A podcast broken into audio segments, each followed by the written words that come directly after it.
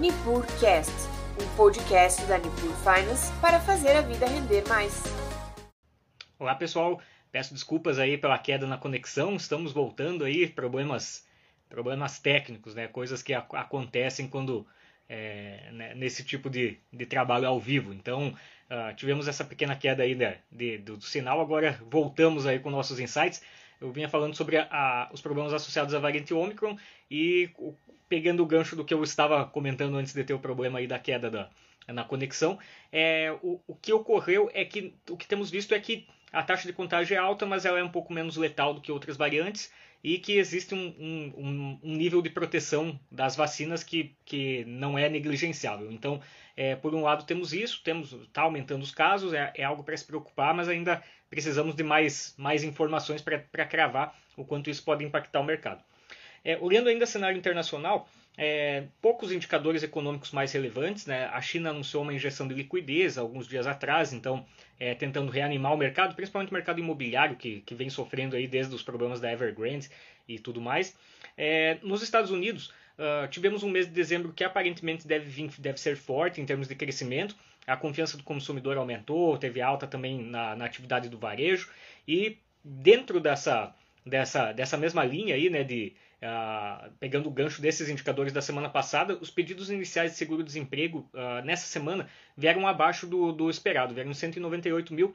Quer dizer, a economia americana segue o passo a passo da recuperação, é, a menos que haja um choque externo, como é o caso da Omicron, aí, é, a gente tende a ter uma aceleração na retirada de estímulos monetários. Então, passando por um processo de ajustamento que é, é natural. Em algum momento no pós-pandemia isso, isso ocorreria, nós já tínhamos essa ideia. Semana que vem dados importantes também nos Estados Unidos, o payroll, né, que é o número de vagas abertas de emprego aí no último mês, uh, e também já a taxa de desemprego. Então, dois indicadores bem relevantes a nível dos Estados Unidos. É, Para o Brasil, essa semana, é, apesar de no cenário internacional não termos tido tantos indicadores importantes, no Brasil tivemos. É, a taxa de desemprego veio em 12,1% contra um esperado de 12,3%. Quer dizer, menos desemprego que o esperado, a gente fecha o ano um pouco melhor do que se esperava inicialmente em termos de nível de emprego. Ah, também tivemos o dado da, da nossa dívida bruta sobre PIB em 81,1%, bem abaixo também do que se esperava. É, a, a, o último dado estava em 82,9%. É, no começo do ano se esperava que nossa dívida bruta pudesse chegar à casa dos 90% é, vai fechar mais próximo dos 80. O que acontece? Tivemos um ano de inflação, melhoria na arrecadação tributária em, todos os níveis, né? no DS federal, é, estadual, municipal, todo mundo melhorou a arrecadação tributária, inclusive com o gancho inflacionário. E o cálculo da dívida uh, sobre PIB, é, o, o, deflator implícito do PIB ele é uma inflação mais alta, então ele consegue corroer um pouco o nível de dívida. Então, de maneira geral, a gente fecha o ano com a parte fiscal se a gente olhasse só para o lado da dívida, nós não estaríamos com um problema tão sério. A gente teria tido um ano bem positivo, principalmente com o impacto aí da receita governamental tendo vindo forte. Então, o que desgastou ao longo do ano foi a perspectiva futura mesmo, foi a questão da, da possibilidade de um rompimento do teto dos gastos e uma deterioração futura na, na parte fiscal. Se a gente olhar a, a foto do momento, não é tão ruim quanto, quanto se esperava lá em janeiro, inclusive é até, é até boa. Eu diria que uh, nossa parte fiscal no ano não veio ruim. Uh, tivemos também o, o, dado do IGPM, que é o, o, Índice Geral de Preços, ele veio em 0,87, um pouco acima do, do que o mercado esperava. É, o detalhe é que o IGPM tem um peso muito forte no atacado, nós temos um mês aí com muito consumo focado nas festas de final de ano, então até natural ele vir alto. Eu diria que o Brasil fecha o ano com três né, dados positivos simultâneos, né, é, de certa forma. Nossa dívida PIB é, veio boa, a gente fecha o ano com uma dívida PIB ra razoável. A, a, a, inflação prévia de dezembro veio abaixo do esperado, que também é positivo. É, mostra que talvez o esforço do Banco Central, talvez alguns choques externos possam segurar um pouco a inflação já no, antes do que se esperava. E a gente fecha o ano com menos desemprego, quer dizer, com nível de atividade econômica andando.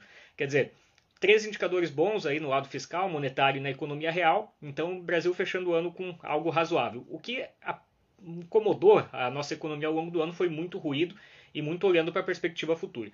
É, o, o, Edson, o Edilson pediu aí é, se a gente deve entrar em 2022 melhor que agora. Eu acredito que sim. Eu acredito que a gente entre, dados os últimos dados, as últimas notícias, PEC dos precatórios, a questão é, da inflação tendo um recuo em novembro e dezembro, é, próprio nível de indicadores de atividade, a gente entra com um cenário mais, mais, mais estável, com menos ruído do que tínhamos no, no tivemos ao longo desse último semestre. É, o que pode incomodar realmente são fatores exógenos, né? Você tem um choque internacional um pouco ruim, associado aí a, a alguma coisa como Covid, algo nesse sentido. Mas olhando para a nossa casa, olhando para a nossa organização interna, eu diria que o Brasil melhora, não. Te, teve uma luz no fim do túnel aí entre novembro e dezembro. A gente entra em 2022 com uma cara um pouco melhor do que estava. Uh, para a semana que vem temos também indicadores para o Brasil importantes, o IPP, né, o Índice de Preços ao Produtor e a Produção Industrial. E então ficamos de olho nesses dois aí para a semana que vem. É, no mais, na zona do euro também, ano semana que vem, uma semana importante com dados de inflação, né, o índice de preços ao consumidor. É, o que eu diria é que ah, pegando um cenário global, olhando para o todo, né, um fechamento de 2021, eu diria. É, foi um ano mais conturbado do que o esperado e talvez o, o principal motivo aí de, de da gente ter não ter tido aquele avanço tão pesado quanto se esperava em janeiro. De maneira geral, a gente até o crescimento no mundo não foi negligenciável. O mundo cresceu bem em 2021, a gente conseguiu ver uma boa retomada. Algumas economias voaram, os Estados Unidos são um exemplo é, exemplo claro, né? deve crescer mais de 6% no ano, para a maior economia do mundo é, é algo bem relevante.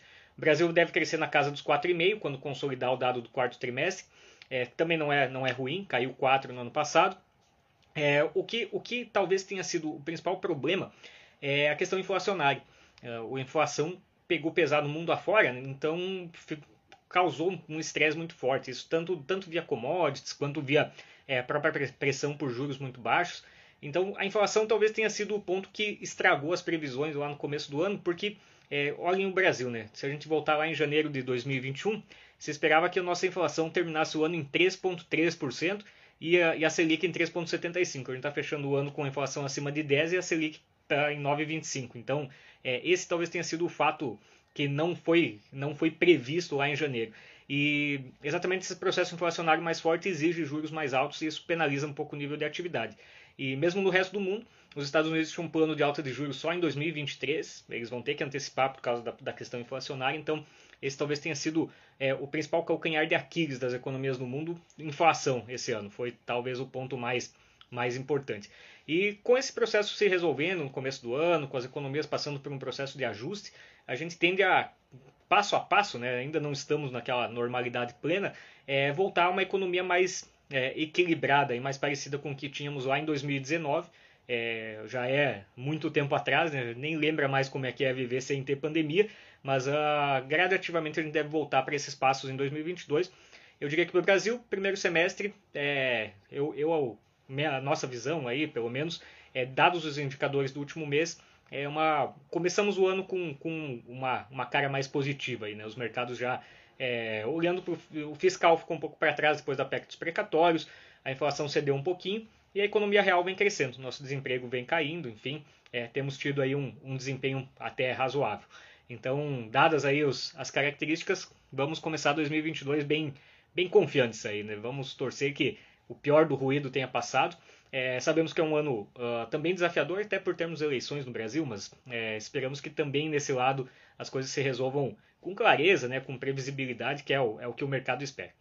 No mais, pessoal, eu desejo a todos aí um, um feliz ano novo, desejo a todos um, um ano excelente aí para vocês, para as famílias. É, sigam nos acompanhando. A tendência, é, antecipando já a informação, mas para o ano que vem pretendemos mudar a data do nosso quadro para sexta-feira, né? Podendo pegar todo, toda a semana, então ao invés das quintas fazer nas sextas, tem, sempre tem coisa relevante na sexta-feira que às vezes passava um pouco. Então, corrigiremos um pouco a rota. E no mais, seria isso. Um abraço a todos. Agradeço aí por termos nos para quem vem nos acompanhando e até semana que vem. Abraço. E aí, curtiu o nosso conteúdo? Acompanhe a Nipur Finance pelas redes sociais através do Instagram @nipurfinance ou pelo nosso site www.nipur.com.br.